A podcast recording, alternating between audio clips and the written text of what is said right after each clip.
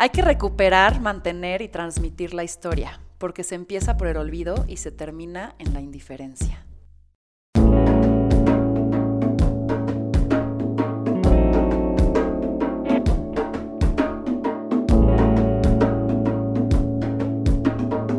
Esto es Más cabrona que bonita. Apasionada y defensora de la historia, amante de México y de la cultura, creyente de que el conocimiento nos liberará y defensora de los libros, los museos y de todo aquello empolvado que trae al presente algo del pasado. Con carácter de cabrona y un corazón inmenso, Natalia se entrega a sus pasiones. Mexicana por nacimiento y por amor, pero con alma de Medio Oriente encerrada en un cuerpo impostor. Leal y directa, guapa por fuera y por dentro y por supuesto mi hermana escogida. ¡Wow! ¿Cómo estás, Natalia Herrera? Me conoces más que yo, Anavix. y eso te da miedo. un poquito, un poquito. Oye, a ver, me costó muchísimo decidir de qué hablar contigo. Tenemos muchas historias juntas. Muchas. Y eres un pinche monumento lleno de conocimiento e historias que contar. Así que gracias. Este será el primer capítulo de nuestra plática, ¿te parece bien? Parte uno. Entonces vamos a empezar para que te relajes porque te, te siento un poco tensa Es que me sabes todo, es peligroso. y próximamente más gente lo sabrá. Pero bueno, entonces empecemos por estas preguntas rápidas para que aflojes el cuerpo. Dale, dale. Venga, ¿a qué le teme Natalia Herrera? A la muerte. ¿Qué te hace reír? Tú. ¿Cómo te gustaría ser recordada y por quién? Por mi familia. Como una persona feliz. El peor defecto del ser humano, La deslealtad. Cañón. lo que más valoras en alguien, Su bondad. ¿qué es lo mejor de ser mujer? Uy, el poder de que te vean y puedan hacer cosas que tú quieres que hagas. ¿Y lo peor? Las desventajas. Las desventajas. ¿Tus tres objetos favoritos? Mm. Tiene que ser objetos. Tres cosas, objetos, personas, lo que sea que para ti sean favoritos. Los animales. Ajá. Las antigüedades. ajá. Y mi cama. Ya te había faltado, mana. Ya me estoy asincerando. ¿Qué harías con un cheque de un millón de dólares? Un museo. Bueno, un cachito de museo. Si pudieras elegir una de estas dos opciones, ¿eliminarías la pobreza de todo el mundo o el abuso infantil? El abuso infantil. ¿Crees que vas a dejar este mundo mejor de como lo encontraste? Sí. Sí. Yo nunca, nunca. Te sabes todos mis yo nunca, nunca. Pero yo nunca, nunca me metería a drogas duras. ¿Qué le diría la Natalia niña a la Natalia de hoy? No te reconozco. Si pudieras reescribir una parte de la historia del mundo, ¿cuál sería? Mm.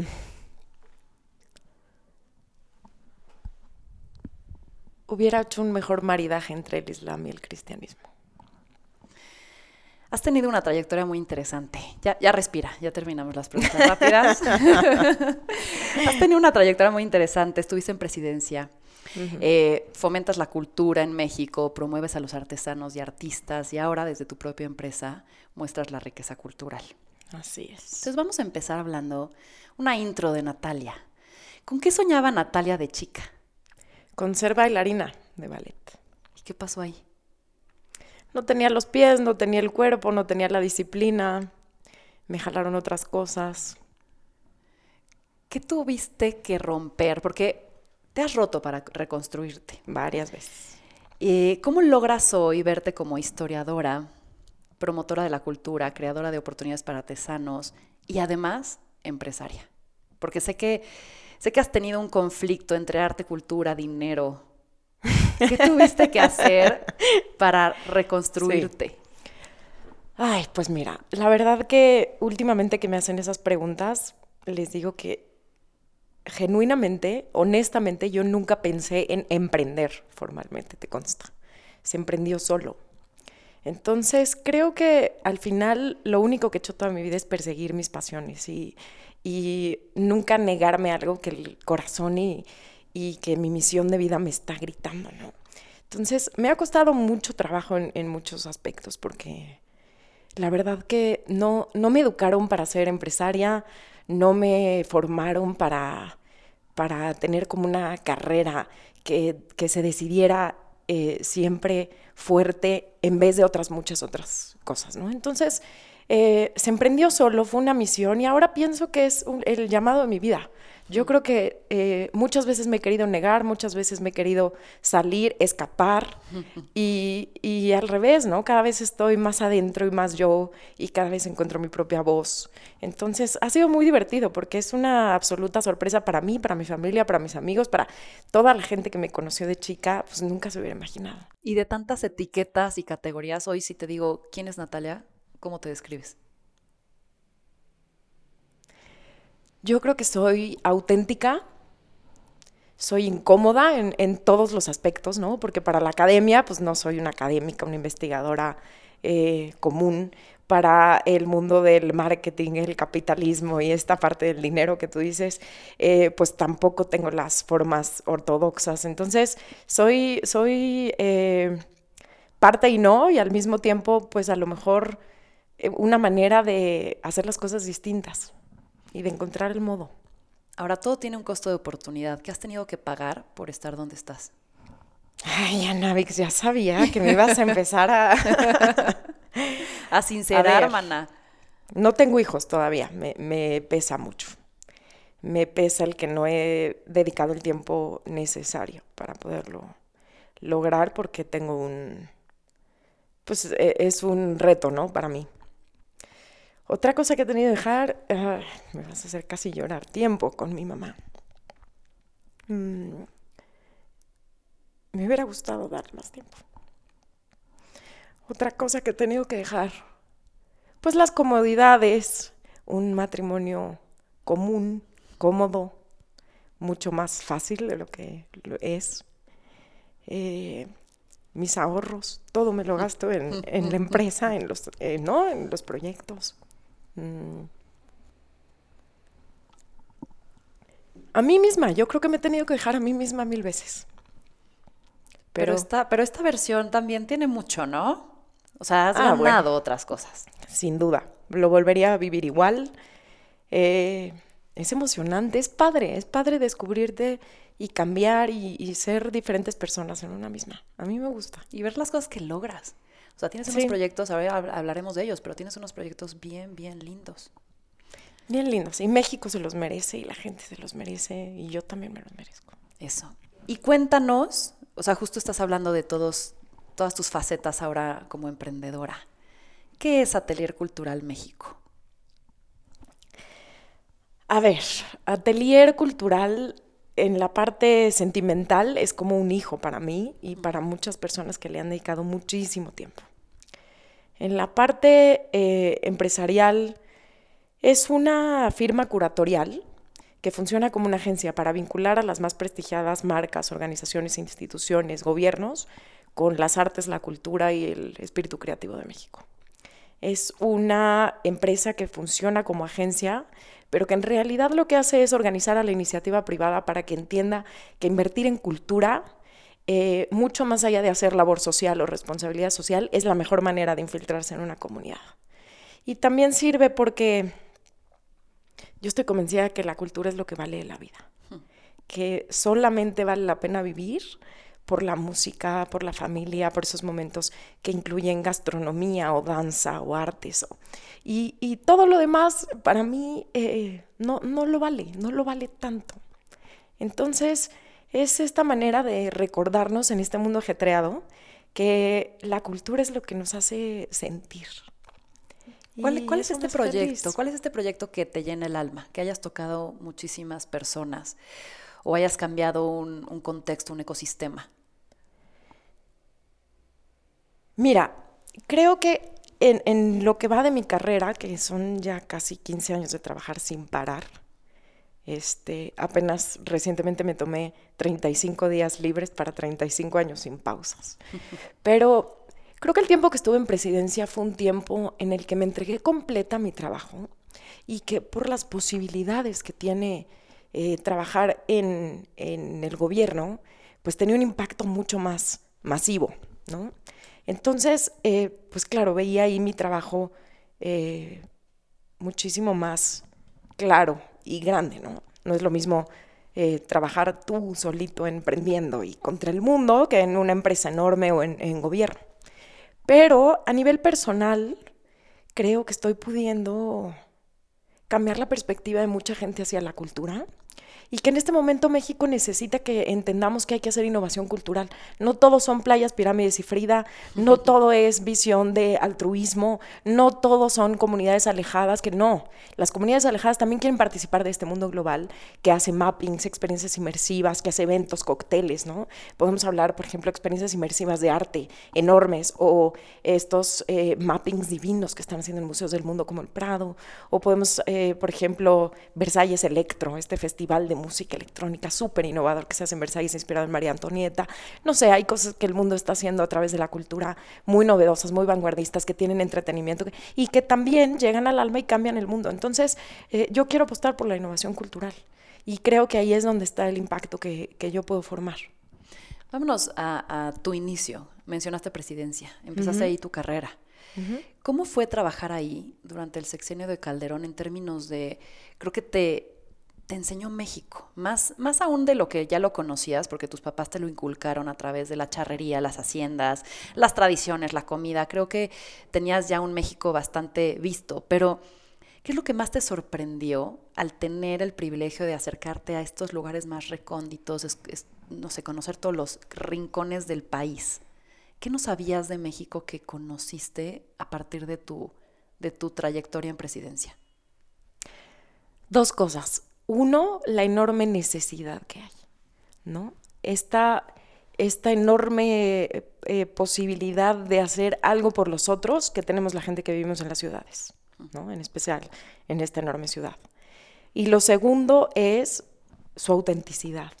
Para mí, como bien dices, mi familia es una enamorada de México. Yo he vivido entre barro y guitarras toda la vida, pero eh, conocer la autenticidad que hay en cada espacio, en cada estado, en cada lugar alejado, es increíble cómo vive la gente la vida, cómo somos felices, cómo los mexicanos somos, eh, no sé, sensibles y amantes. Y es un México seductor, un México hermoso.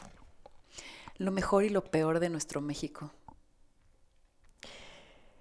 Lo peor son los prejuicios los prejuicios que, nos separan, ¿no? Y que pone etiquetas. Eh, lo mejor es nuestra capacidad de resolver. Todo lo podemos resolver con un alambrito, con una cintita, con un... Es impresionante nuestra capacidad de, de resolver. Oye, estando en presidencia, ¿cuál crees que sea la mayor frustración justamente de ser presidente? Tú vivías con ellos, tú viajabas con ellos. Ay, yo creo que hay dos cosas, una, enorme frustración y una enorme tristeza. La enorme frustración es el no poder hacer más, el darte cuenta que por mejores intenciones que tenga un presidente, el actual, el anterior, el anterior, porque creo que todos han tenido eh, la intención de amar a México y mejorarlo, no se puede todo, porque no todo depende del Estado. ¿No? Yo te puedo decir hoy que soy absolutamente apolítica, no tengo partido, mi partido es México, es la cultura. Entonces, eh, darme cuenta que tienen las mejores intenciones, pero que no se puede todo, eso es muy frustrante. La enorme tristeza es trabajar del modo que tú crees que es correcto y dejar la vida en ello, porque dejas la vida en ello. O sea, la mayor parte del equipo que trabaja dentro de un gobierno acaba divorciado, separado, sin ver a sus hijos, sin ver a sus amigos, falta a todo. Le entregas la vida completa y después entregárselo a alguien más que cree que todo lo que hiciste estuvo mal es bien duro. Y le pasa a todos, ¿no? Le pasa a todos, históricamente podemos hablarlo, aunque eh, en época del PRI había una continuidad, eh, pues lo mismo, entraba un nuevo y creía que lo iba a hacer mejor. ¿Cuál crees que sea el freno de que México se convierta en potencia? Nuestra historia de lucha de clases ha sido muy dura Creo que el freno es que eh, las élites eh, tienen que cuidar la comodidad y lo que han logrado, mientras que eh, las clases más vulnerables necesitan salir adelante cuando encuentran solo frenos y, dificultades. Entonces, creo que somos demasiados, somos muchos, sacar adelante un país tan grande es bien difícil. Y em, en cuanto a lo económico, a diferencia de países como China, que es un país en el que la gente medianamente está dispuesta a dejar la vida por el éxito económico, en México no. En México es difícil que alguien piense que es más importante el dinero que su familia, que sus hijos, que sus amigos, que la boda de su sobrina, que los 15 años de la nieta, que entonces el valor que le damos a la gente en donde reside nuestra felicidad, porque también somos uno de los países más felices del mundo, hace que económicamente, pues no, no es prioridad, Anavik. Creo que antropológicamente muchas veces no es prioridad. ¿Qué crees que deba de pasar para cambiar radicalmente la historia de este país? Yo creo que ya está cambiando radicalmente. Veo cosas muy buenas. Veo una intención genuina y muy fuerte de eh, generar más igualdad, de apostar por la, por la mejora de, muchos grupos que han estado absolutamente eh, pisoteados muchos años.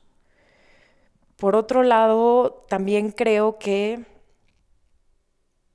queriendo hacer esta separación tan brusca, tan tosca, porque lo es, es tosca, eh, el otro día alguien me decía, es como hacer una operación de retina, pero con un machete. Están entrando con todo. Y eh, admiro eso, admiro querer hacer un cambio. Creo que podrían mesurar un poco las formas y entender que no hay buenos y malos en la historia, ¿no? Y tampoco en México. Claro que hay gente que ha obrado mal y tiene que pagarlo, estoy de acuerdo con eso, pero no se trata de dividir. De acuerdo. Ahora vamos a pasar a, nuestra historia. Ándale. Algo muy lindo. Y ahora sí yo pregunto. Algo muy lindo nos une que es nuestra historia. Nos conocemos desde kinder, tú y yo. Y hemos compartido fiestas, digo, para los que nos escuchan, Natalia es una de las personas más malacopas que van a poder conocer. Pasa de las más divertidas a las más malacopas en minutos. ¿Te acuerdas cuando pasaron esa vez Fátima y tú a mi casa por mí. ¿Te acuerdas? Yo nomás veía tus pies salidos de la ventana. ¿Cuál? Comiendo nuggets. Que nos vio el papá de Ana Gómez. Qué vergüenza. Qué vergüenza. En un martes, cuando la vida era más fácil, ¿no? Ay, sí, qué fácil. O todos los hot dogs que amanecían en tu bolsa. Y en la de Eriquita. y te acuerdas esa vez también cuando... Porque Natalia siempre se sale con la suya y entonces llega por mí, escoltada por una patrulla y yo así, todo bien, Natalia. Sí, sí, gracias, gracias, oficial, muchas gracias. Y yo, ¿qué pasó, güey? Pues venía en sentido contrario, me agarró la patrulla y pues, me puse ahí medio, qué bueno que lo encuentro, Poli, porque estaba perdida, oficial, por favor. Y, ah, o sea, en vez de ponerte una multa, te escoltó. Esta es Natalia, ¿no? Creo que dormí el 50% de las noches de prepa y universidad en tu casa. Es que aún hay gente buena, Navi. compartimos ropa, hermanas, pero sobre todo compartimos una mamá. Compartimos una mamá. Y te estoy muy agradecida por habérmela prestado. Ay, te quiero. Y si alguien me ha enseñado en esta vida sobre actitud, es Pata. Ah, no, sí. Qué gran mujer. Y quiero, quiero dedicarle, quiero platicar de ella como un lindo homenaje, porque la verdad es que qué padre que después de haber pasado por esta tierra, la gente se reúna para hablar de ti. Y cuando estaba escribiendo esta entrevista, me vino a la mente y por eso te hablé y te dije, oye, ¿hay algún problema con que la saque al tema? Porque la verdad es que quiero hablar de ella. Y entonces, además de que se debió, o sea, me, me quedó debiéndome una pijamada, ¿eh? Sí. Siempre tenía los mejores consejos. Sí. ¿Cuál era esta frase que nos encantaba? La de yo decido pasármela bien. Ah, sí, claro. Cuéntame, cuéntame, cuéntame de esa y ahorita quiero hablar, hablar sobre ella. Con felicidad, porque eso nos dejó. Sí. Mm, qué padre, qué padre hablar de mi mamá. Hmm. Fue, ¿cómo te digo? Tenía tanto parecido a ti. Yo creo que por eso te quiero tanto. Hmm. Mi mamá era, era guapa, era guapa por fuera, pero era guapísima por dentro. Tenía un carácter y una seguridad que te impactaba. Entraba al súper, al hospital, la gente la conocía, la saludaba y ella todo el tiempo estaba feliz. Su frase era, a mí lo que me duele se me olvida. Y sí lo hacía, era impresionante, impresionante. Tenía una resiliencia divina y no le daba pena manipular al mundo. Entonces, ella eh, podía llegar una hora y media tarde, pero te decía, pero no te vayas a ir, ¿eh? No te vayas, ¿cómo crees que te va? O sea, se enojaba contigo. Pero el mundo se dejaba manipular feliz por feliz, ella. Feliz, como por ti un poco, por eso, por eso me, yo de veras me la recuerdas mucho. Era una mujer muy, muy atractiva, muy, muy hermosa, pero su carácter te hacía sentir cómodo, te hacía sentir bien, te hacía sentir a gusto. Era fácil, era simple, era... Ay, qué rico, cómo disfrutaba la vida. Sí. Y pues eso decía, yo, yo, yo soy feliz. A mí, yo decido ser feliz. Yo decido ser feliz. A mí lo que me duele se me olvida. Sí, qué lindo. ¿Y algún momento de estos de risas inagotables o alguna anécdota, frase que, que, que la representaba Cuéntanos un poco, llévanos a ese mundo de la Patti irreverente, eh, que siempre hizo lo que quiso. Siempre. Siempre hizo lo que y todo le salía bien, era una consentidaza de Dios. No había nada que no le saliera, era impresionante. Algo, pues, cómo te quería, cómo te adoraba, como de todos me decía, y es que está tan guapa mi niña, y es que está linda, y es bueno, te amaba. Y te festejaba todo, estaba muy orgullosa de ti. Mm, y de ti también, mana. Mucho. Pasaste un duelo doloroso y te lo he dicho de corazón, nunca he visto una mujer tan valiente y amorosa como tú. O sea, lo entregaste todo. Y seguramente hay muchas personas que están en este proceso de duelo. ¿Qué fue lo que más aprendiste a partir de, perder a tu mamá? ¿Qué aprendí? Cuando uno tiene un, un dolor tan grande, aprende lo que vale de la vida. Eso es muy, muy, muy duro. O sea, viste distinto la vida. Absolutamente. Fue un, eh, un momento de puro aprendizaje. Mi mamá, así como era este, feliz y amable, era una canija. Entonces, no sabes, o sea, nos agarraba cachetadones con la mano llena de anillos y no se tocaba el corazón. Y todavía llegábamos a la fiesta y nos decía, pobre de ti, donde digas que lo que tienes ahí es porque te di una cachetada. Pero em, también, también yo creo que cómo vivió la enfermedad fue su manera de decirnos cómo se vive la vida. Porque yo pienso que ella sabía que, que no iba a, vivir, ¿no? Pero mm, decidió agradecer el poder tener los recursos para tratar de vivir lo más posible y estar feliz con nosotros. Y eso es la vida. Eso es.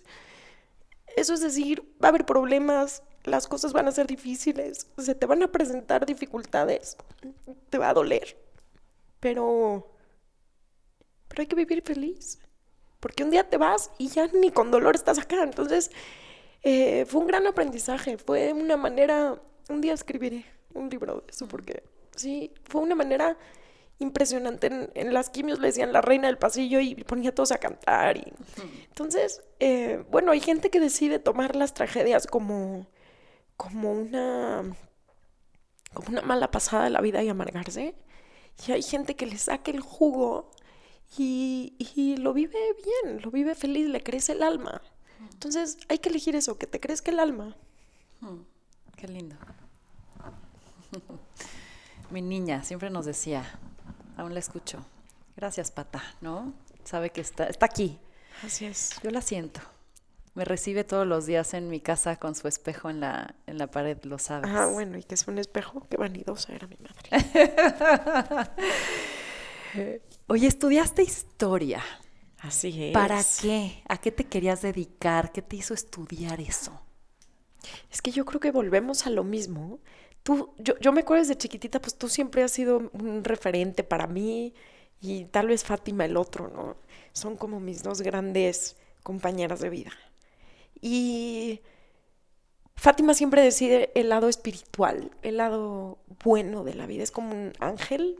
Mm. Ana Victoria siempre decide la estrategia que la va a llevar al éxito rotundo y aplastante con una luz enorme. Este, y, y la verdad que yo yo siempre decido hacer lo que, lo que me nace, lo que quiero hacer. Entonces, no tenía una estrategia. Evidentemente, cuando estudié historia, toda mi familia son abogados, mi papá es abogado, mis hermanas son abogadas, este, grandes abogados, mi abuelo era abogado, todo el mundo es abogado en mi casa y todo es pleitos y eh, eh, discusiones. Y, y pues yo era la chiquita, era la parte como más dulzona de la familia y la que dejaban hacer lo que quisiera. Y a mí lo que me gustaba era la historia, amaba las historias. El arte de contar historias para mí es el placer más enorme que existe. Entonces, escuchar y, saber de la vida de los demás es mi fascinación. Y las antigüedades me gustan, el pasado me gusta. Yo podría pasarme la vida hablando con los muertos. Así que estudié historia porque tuvimos una gran maestra, María Aspe, mm. en prepa, en pleno eh, elecciones de Fox. Y ella nos hablaba del movimiento zapatista y después, eh, bueno, lo cuento, perdí el celular y tuve que ir a levantar una, una, este, una denuncia para que me lo regresaran por el seguro. Y entonces, pues yo que pensé que iba a ser abogada igual que mis hermanas, llegué a, a levantar la denuncia y de repente empecé a ver cómo funcionaba todo y vi que no eran los juicios orales de las películas y entonces te recibe quién en la delegación y entonces está la señora que te espera cuatro horas. Y empecé a ver cómo funcionaba todo el sistema y dije, no, yo no, acá no, no quiero, no soy, no, no es mi, mi fascinación de vida. Te ibas a frustrar muchísimo. Me iba a frustrar ¿eh? muchísimo. Además, no me gusta este pelear, ¿no? No te gusta el conflicto, ¿sí? No, me gusta el conflicto. pues ya al final llegué a la universidad y cambié mi, ya he hecho el examen, cambié mi, mi carrera y estudié historia y es lo mejor que me ha mandado Dios en la vida porque de veras soy yo, soy yo todo el día. O sea, cuando mis, mis actividades de todo el día es ser historiadora. Si, si tengo un tiempo libre me voy a ver una exposición y si no voy con Anavico a un restaurante antiguo, o, no sé, la verdad que, que fue un regalo de la vida. Pero dime algo, porque al final entiendo que hay muchas historias y hay muchas posturas de cómo verlo y la información hoy es limitada. Y más limitada porque tal vez ha sido contada por ciertos personajes que han sido beneficiados en, el, en la historia, ¿no? en el proceso de poderla contar. Tú como historiadora, ¿Cómo partes de entender justamente la historia para que sea lo más objetiva o que tenga los elementos más completos para tener tu postura? Esa es una pregunta. Y otra entonces es, la historia depende del observador y de su contexto y de cómo la hace suya. Así es. Entonces, resuélveme esa duda. Mira, yo pertenezco o, estudié en una corriente que se llama la Escuela de los Anales, en donde Em, para no hacer el cuento largo, empieza partiendo desde la mirada del historiador, anunciándose quién es, de dónde viene, y entonces el lector de esa historiografía o de esa escritura de la historia puede saber eh, por qué lo escribe así cierta persona. Y sus sesgos de valor o cualquier Así es, así es. Entonces, si bien en México hay una historia oficial, que es rotunda y es eh, muchas veces castigadora del pasado y muy, muy eh, em, pues digamos, jacobina en cuanto ¿Y, quién, quién dictó esa historia oficial? ¿Quién dice esto es lo que es? Se ha dictado desde el poder. Mm. Como muchas historias, ¿no? Hay un libro de Ibn Khaldun que se llama Las cruzadas vistas desde los árabes y es otra historia completamente, ¿no? Y lo mismo pasa acá, pues la historia se ha dictado desde el poder y em, se contrarresta con algo muy bonito que existe en México por todos lados, como si fuera el aire, que es la historia oral. No hay familia en México que no viva la historia, tenemos cultura hasta por los oídos. Entonces se contrarresta la historia oficial que tenemos en los libros de la SEP, que se ha contado durante el paso de los años, con las historias que nos cuentan los abuelos y los abuelos de nuestros amigos y nuestra comunidad. Entonces hay una cultura dominante que se empecina en volver a... que Benito Juárez y que toda esta historia oficial, y hay una cultura no vista de la historia oral que es deliciosa. Claro. Ahora, la historia marca ciclos. Y, lo que dicen es justamente, ¿no? si conoces tu historia, podrías aprender de ella para evitar posibles conflictos o lo que sea futuros, ¿no? No sé si estoy de acuerdo porque creo que hasta que no la vives, o sea, tiendes a repetir la historia. Entonces, ¿qué tanto es cierto de haber conocido puedes cambiarla? O si sí influye en algo, o estamos destinados a tener nuestros propios errores independientemente de que hayamos conocido los del pasado. ya sabía que me, ibas a decir algo así. La gente como tú que ama la historia porque sí, entiende de alguna manera que uno no estudia historia para poder planear mejor el futuro. Uno estudia historia para encontrarse uno mismo para saber cómo el Homo sapiens empezó a pensar distinto y a actuar distinto y entonces pudimos ser una especie que hiciera ciertas cosas y, y, cómo fue que llegamos a hoy a quienes somos, Ana Victoria, Natalia, de nosotros, ¿no? Uno estudia historia para encontrarse, no para planear mejor el futuro. Esa es mi, mi visión de las cosas. Sin embargo, creo que la historia tiene una función social enorme porque es nuestra identidad, es nuestra memoria, es lo que tenemos para ser nosotros. Entonces, eh, sí, sin duda creo que alguien que estudia historia o que sabe de historia o que es una persona, digamos, culta, leída, estudiada, toma mucho mejores decisiones porque tienes un panorama mucho más amplio, porque la información es poder. ¿No? Entonces, evidentemente alguien que se prepara y que estudia qué sucedió antes, pues puede tener mejor decisiones para, para qué va a pasar después. Claro. Dame uno de los datos curiosos que más hayas agradecido saber gracias a, justamente conocer la historia. ¿Hay algo que te haya cambiado la perspectiva, algo que te haya llamado la atención, algo que dijiste, he vivido, no sé, cuando estás en la carrera o ahorita, he vivido 30 años engañada, no sabía este dato cultural. Hay algo ahí curioso. ¿Sabes qué puedo decir uno? A que ahorita es muy comercial, ¿no? Todo el mundo ha leído el libro, pero me sorprende que a veces lo he hecho en algunas conferencias y, la gente me escribe para saber más de eso y les causa mucha curiosidad. El Homo sapiens empieza a caminar erguido en, en dos patas en vez de en cuatro. Y eso hace que las caderas de las mujeres se hagan más angostas eh, para poder mantener la postura. Y eso hace que los bebés tengan que salir antes porque ya no caben en, el cuerpo femenino. Entonces nacen bebés inacabados. El cachorro humano pues es uno de los más inútiles que hay en toda la creación. Por eso, porque nace antes de tiempo. Se cree, o por lo menos eso dice eh, Yuval Noah Harari, que el cachorro humano debió de haber vivido eh, dentro de su madre unos dos años y ahora nacen de nueve meses. Entonces tenemos unos escuinclitos que no, saben hacer nada, ¿no? Tú ves cómo nace un caballo un, y se paran rápido y, y los niñitos pues los tenemos que cuidar, este pues tú, que tú bien lo sabes ahora que todas se están embarazando. Sí, yo así, yo de que sé. Nacen inacabados. Entonces requieren una, eh, una red humana que se, que se ponga de acuerdo y que haga mucho, em, mucho trabajo en equipo, mucho networking para que ese niñito pueda crecer y sobreviva. Entonces eso ha hecho que, que trabajemos más en equipo, y que tratemos de preservar la especie. Entonces, creo que ese es uno de los aspectos que más curiosidad ha causado. Está, está bueno. Oye, pasando a, a la mujer y la historia, justo vimos, vimos esta serie, ¿no? De Red Tent. Y me gustó mucho eso que nos estabas inculcando, porque digo, para los que nos escuchan, Natalia me dio mis clases de judaísmo antes de irme a Israel, que se lo agradezco enormemente porque tuve una visión muy distinta a partir de tener conocimiento de la historia.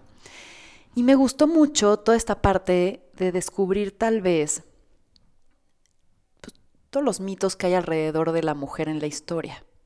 Que si bien hay muchas realidades, hay otras cosas que tal vez por desconocimiento o por una cotidianidad eh, se han convertido en, en otro significado del que originalmente tenían. Cuéntanos un poco, primero esta parte de los rituales alrededor de la mujer y de la creación, porque la mujer fue bien importante y ha sido muy importante y ha sido venerada, pero tal vez nosotros viendo la historia o, leyendo escrituras interpretamos distinto eso. Entonces, háblanos de esos rituales, lo que nos contaste, de las burcas, eh, ¿no? Todo esto como que al final del día eran como honores alrededor de la mujer, ¿no? Así es.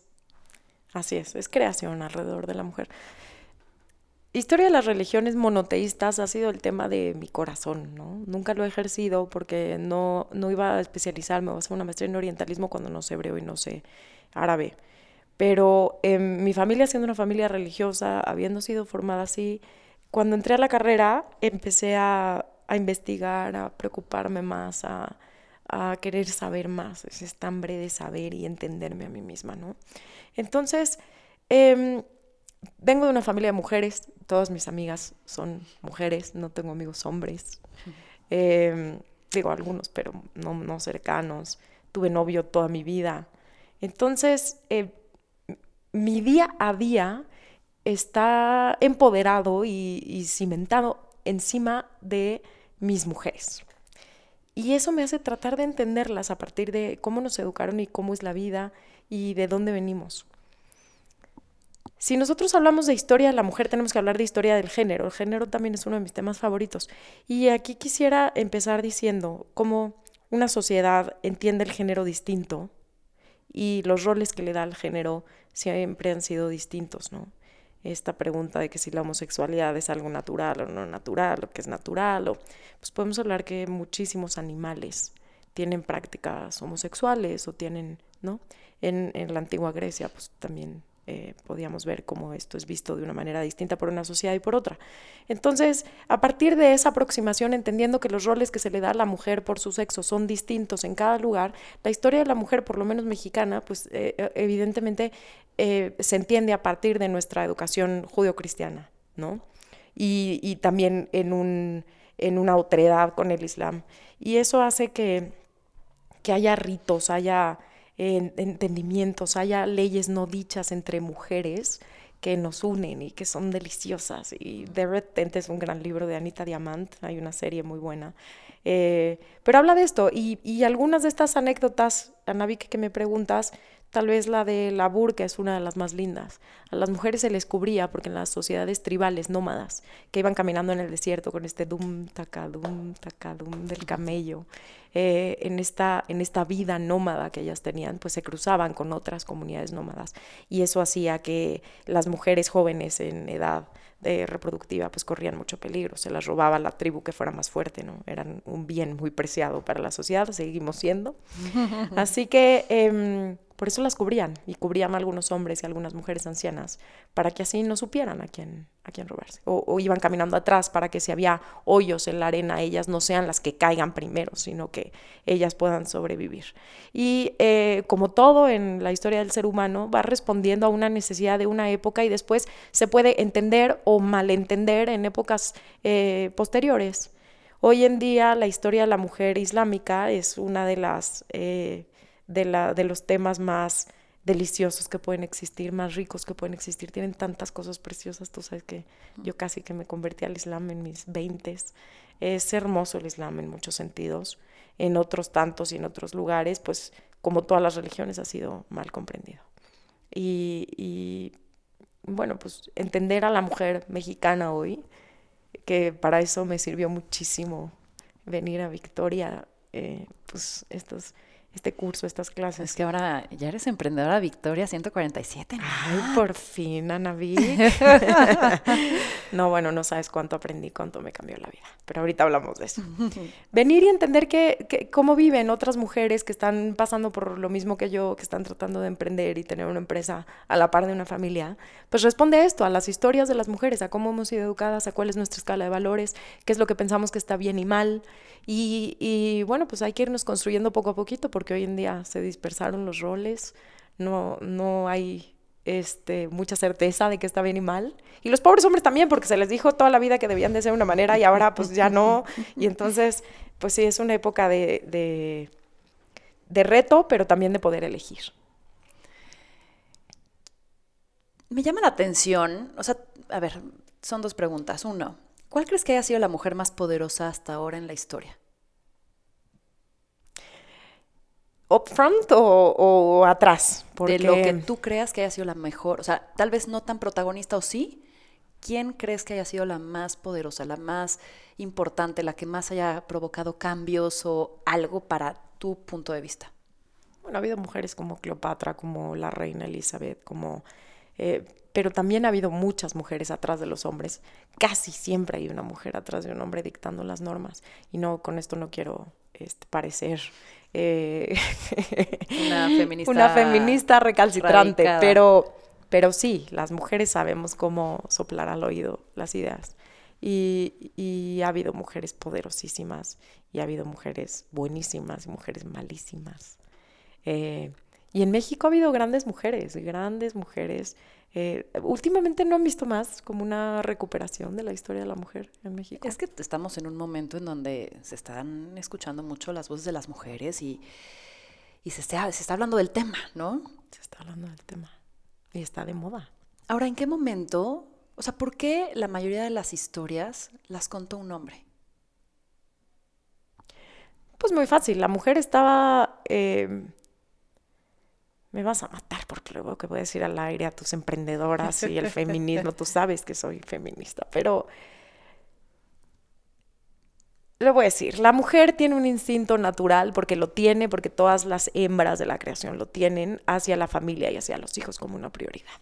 Es una cosa de supervivencia, es una cosa que evidentemente con nuestro cerebro podemos mesurar o podemos programar o podemos ordenar, pero el instinto existe a mí, me encanta observar la naturaleza, es donde más aprendo. Y, la mujer ha estado confinada al hogar porque eso se necesita para que la especie pueda sobrevivir. Hoy en día hemos encontrado maneras o soportes o hemos hecho algunos esquemas de eh, trabajo en equipo en donde otras mujeres están tomando nuestro lugar en la casa cuidando a los hijos, pero de todas maneras hay mujeres cuidando a los niños. Y em, no sé, ¿ustedes qué opinan? ¿Las mujeres cuidan mejor a los bebés que los hombres? Ay, yo creo que diferente, ¿no? O sea, no sé si mejor o peor.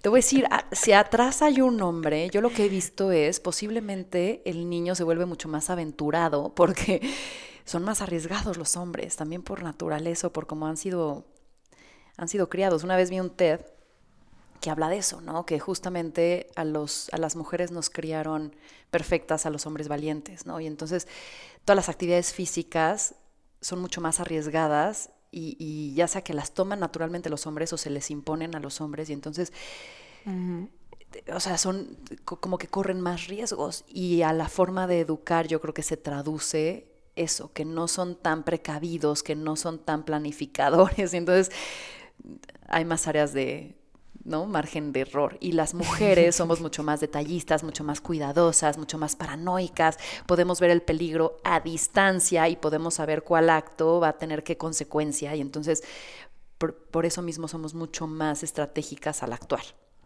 Y por eso mismo estamos confinadas al hogar muchas veces porque es eh, la supervivencia de la especie lo que está en riesgo, ¿no? Porque además que podamos eh, tener los mejores trabajos, que podamos tener las luchas que tengamos, terminar con los feminicidios, es vital, pero que sobrevive a la especie es aún más vital. Entonces, tenemos que organizarlo todo eh, junto con ellos. Yo creo que hoy en día tenemos el privilegio de poder eh, apelar a una equidad, pero, pero sí, cuesta mucho trabajo. Yo te veo a ti, veo a tu equipo, veo a mujeres que te rodean. Es bien difícil, es bien difícil, Ana. Porque estamos justo en el momento en el que tú dices, encontrando nuestro lugar. O sea, creo que no nos hallamos, ¿no? O sea, tal cual, ni hombres ni mujeres. O sea, no me hallé, señora, ¿no? O sea, estamos en ese punto en donde dices que se rompa todo para volverlo a armar. Y tenemos que romper el trabajo como hoy lo conocemos. Porque claramente el otro día sí pensaba, híjole, no sé por qué estoy, o sea, nuevamente igual alguien aquí me quema, pero Decía, ¿por qué estoy haciendo esto, sabes? Tan cómodo que era antes. ¿Por qué estoy ahí levantando, como decía Pedro Aspe cuando se le cayó el sistema financiero, que dijo, es que todo estaba con, con alfileres y él dijo, ¿y por qué los quitaron? de alfileres. Justo eso, ¿no? Pero creo que entonces están, se están ahí pues cavando cosas, saliendo cositas y, y, hay cosas que no nos funcionan hoy. Sí, bajo las expectativas que tenemos en la época contemporánea, ¿no? Y entonces queremos todo. ¿Se puede o no? Estamos tratando de lograr ese punto medio en donde vamos a tener que cambiar la forma en la cual hoy nos organizamos. Yo queremos creo. todo. ¿Qué le diría a tu niña, a tu Anavik de hoy? Ya cambió, ya cambió la No, quiero saber. Mi niña, te voy a decir, yo creo que a como estoy hoy, porque he pasado como por muchos picos o así, ¿no? Pero a como estoy hoy, yo creo que estaría muy orgullosa. Yo creo que diría, juega más. O sea, estoy empezando a jugar más, porque sí mi niña, como yo me recuerdo de niña, era esta chava medio autista a veces, porque me encantaba estar sola. Lidercita, ¿sabes? Que sí se salía con la... y bully. Ay, sí era verdad, cabrón. Sigo siendo. Eh, o sea, sí, sí como que tenía mucha claridad de lo que quería y lo lograba. Entonces, como que hoy me veo aquí, digo, creo que sí estoy logrando la vida que quiero y eso le, le, le, le generaría orgullo. Hay algo que de repente, esta parte de jugar más o de ser muy creativa, yo usaba mucho las manos, ¿no? Tú lo sabes, y siempre he sido muy detallista y eso como que de repente en este día a día se me va el tiempo de pensar y poder hacer. Pero eh, estaría sentada en mis piernas diciendo, ah, pues no resultaste mala, güey. No, yo te, yo, te veo, si hubiera podido hacer una proyección, te hubiera visto así y todo lo que te falta, aún más. Pero sí, sí has sido auténtica siempre y siempre quisiste retar el sistema y... Sí, siempre he sido incómoda. Me gustó la palabra con la que comenzaste. Sí, que eres incómoda. Yo, creo que me gusta también a mí ser incómoda.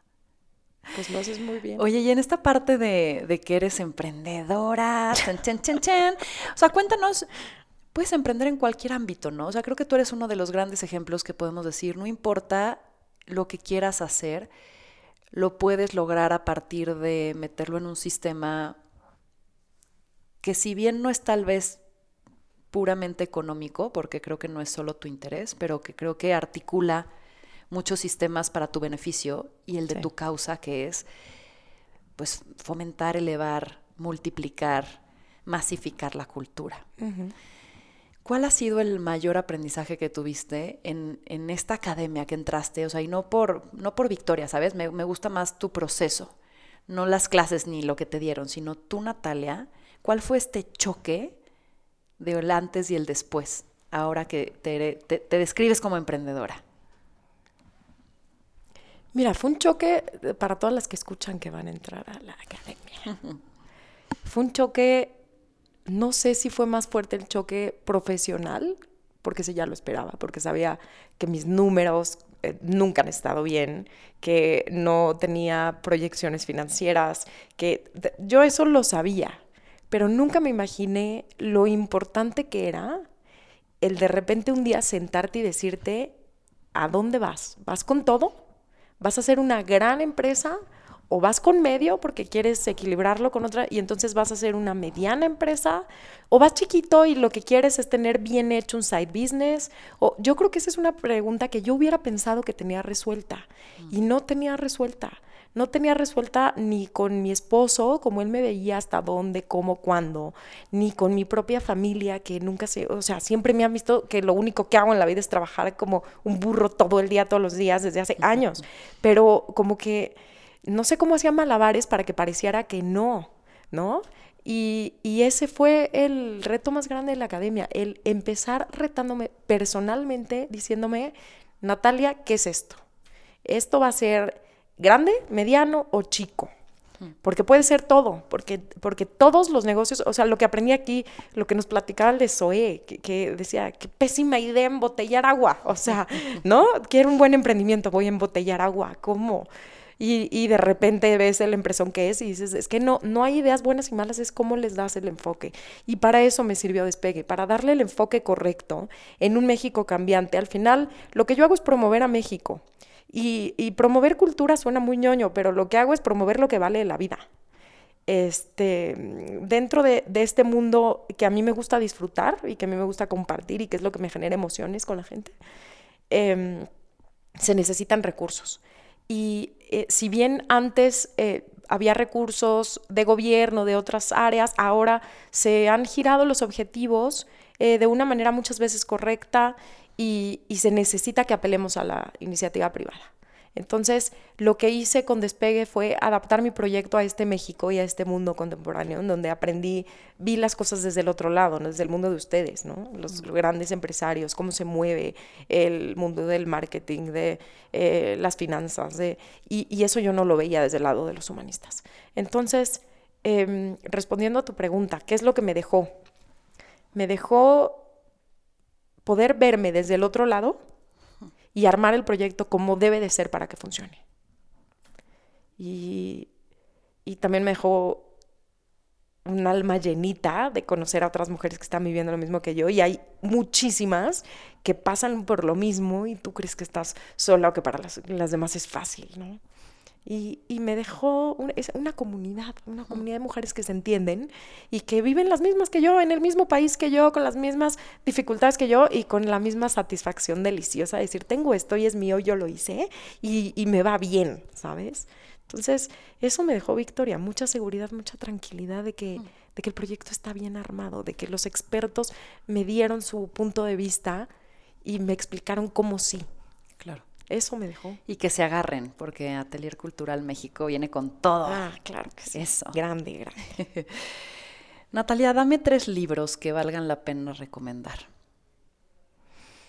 Hmm. Pues con todo y que se nos ponga famosa Antonieta, La sombra del ángel te enseña a amar a México y a ser tú misma y a hacer lo que te pegue la gana en la vida, como lo hizo Antonieta. Otro libro que me fascina, El azul entre el cielo y el agua. Es la historia de una mujer palestina que vive cosas tremendas, pero que está en constante relación con lo que no vemos yo amo el mundo de lo que no vemos y quien diga que no existe está completamente equivocado. Que se eh, interne en la selva o que vaya a Chichen Itza y siente ese poder y esa magia, ¿no? que conozca comunidades indígenas, que e, eso que no vemos, que acá en la ciudad lo tenemos olvidado, está presente y en el mundo del Medio Oriente es muy, muy potente. Entonces es un libro como que te dice, date cuenta de lo que no ves y de esas energías y de esa parte de Dios y cómo funciona la naturaleza y estos ciclos y los muertos, cómo te hablan. Es un libro delicioso. Otro libro que me fascina, Las Vírgenes del Paraíso. Es la historia de una fila de mujeres a lo largo de la historia, eh, hija de la hija de la hija, de cómo fueron viviendo en el Cairo la vida y sus relaciones y los amores y lo que nos importa, ¿no? El, amor, la familia y, la paz mental. Entonces es otro libro delicioso. Esos tres. Estamos hechos de historias. ¿Qué crees que es indispensable para que una historia valga la pena contarse? Que te llegue al alma. Que llegue al alma. Puede ser la mejor historia, pero si no te llega al alma. Y eso solo se siente o no se siente, no hay más. No hay más. Nak, un último mensaje que quieras dar.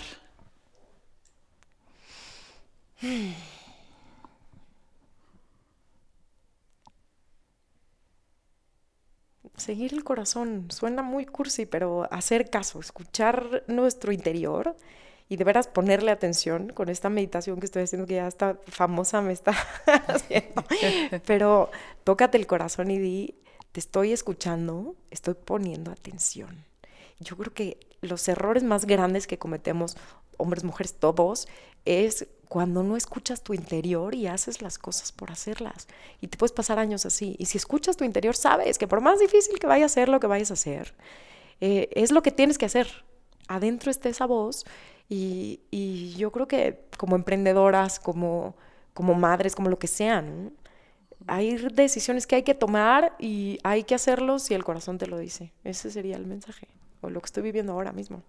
¿Dónde te encontramos? Eh, www.ateliercultural.mx, igual las redes sociales, y la mía es Natalia Herrer, porque no ocupo el Herrera, en Instagram, igual en Facebook. Y vale la pena, la verdad es que o sea, me tuviste con una sonrisa toda esta entrevista. Sabes que te amo. Ay, yo te amo más, Ana. Y que lo que necesites lo sabes. Ya sé, pero pues es que no tomaste la oportunidad. Capítulo 2. Nos vemos en un episodio segundo porque tienes tanto más que dar. O sea, siempre nos quedamos cortas en nuestras pláticas, ¿no? En nuestros cafés, en nuestras cenas, en nuestros vinos. Te quiero con micheladas. Gracias por todo. Yo también te quiero. Eres, eres parte de mi vida, de las más importantes, de las más deliciosas. Te admiro, te quiero. Mm. Y esto que haces es, es de veras muy, muy, muy profundo. Muchísimas gracias. Te admiro montones, lo sabes. Así que vivamos momentos que se conviertan en recuerdos y se transmitan como historia que valga la pena ser contada. Así que, Nak, hermana mía, muchas gracias por estar aquí. Gracias a ti y a Teresina y a Pedro por haberte traído al mundo. de plano ya se convirtió esto. pues bueno, esto fue eh, más cabrona que bonita. Gracias.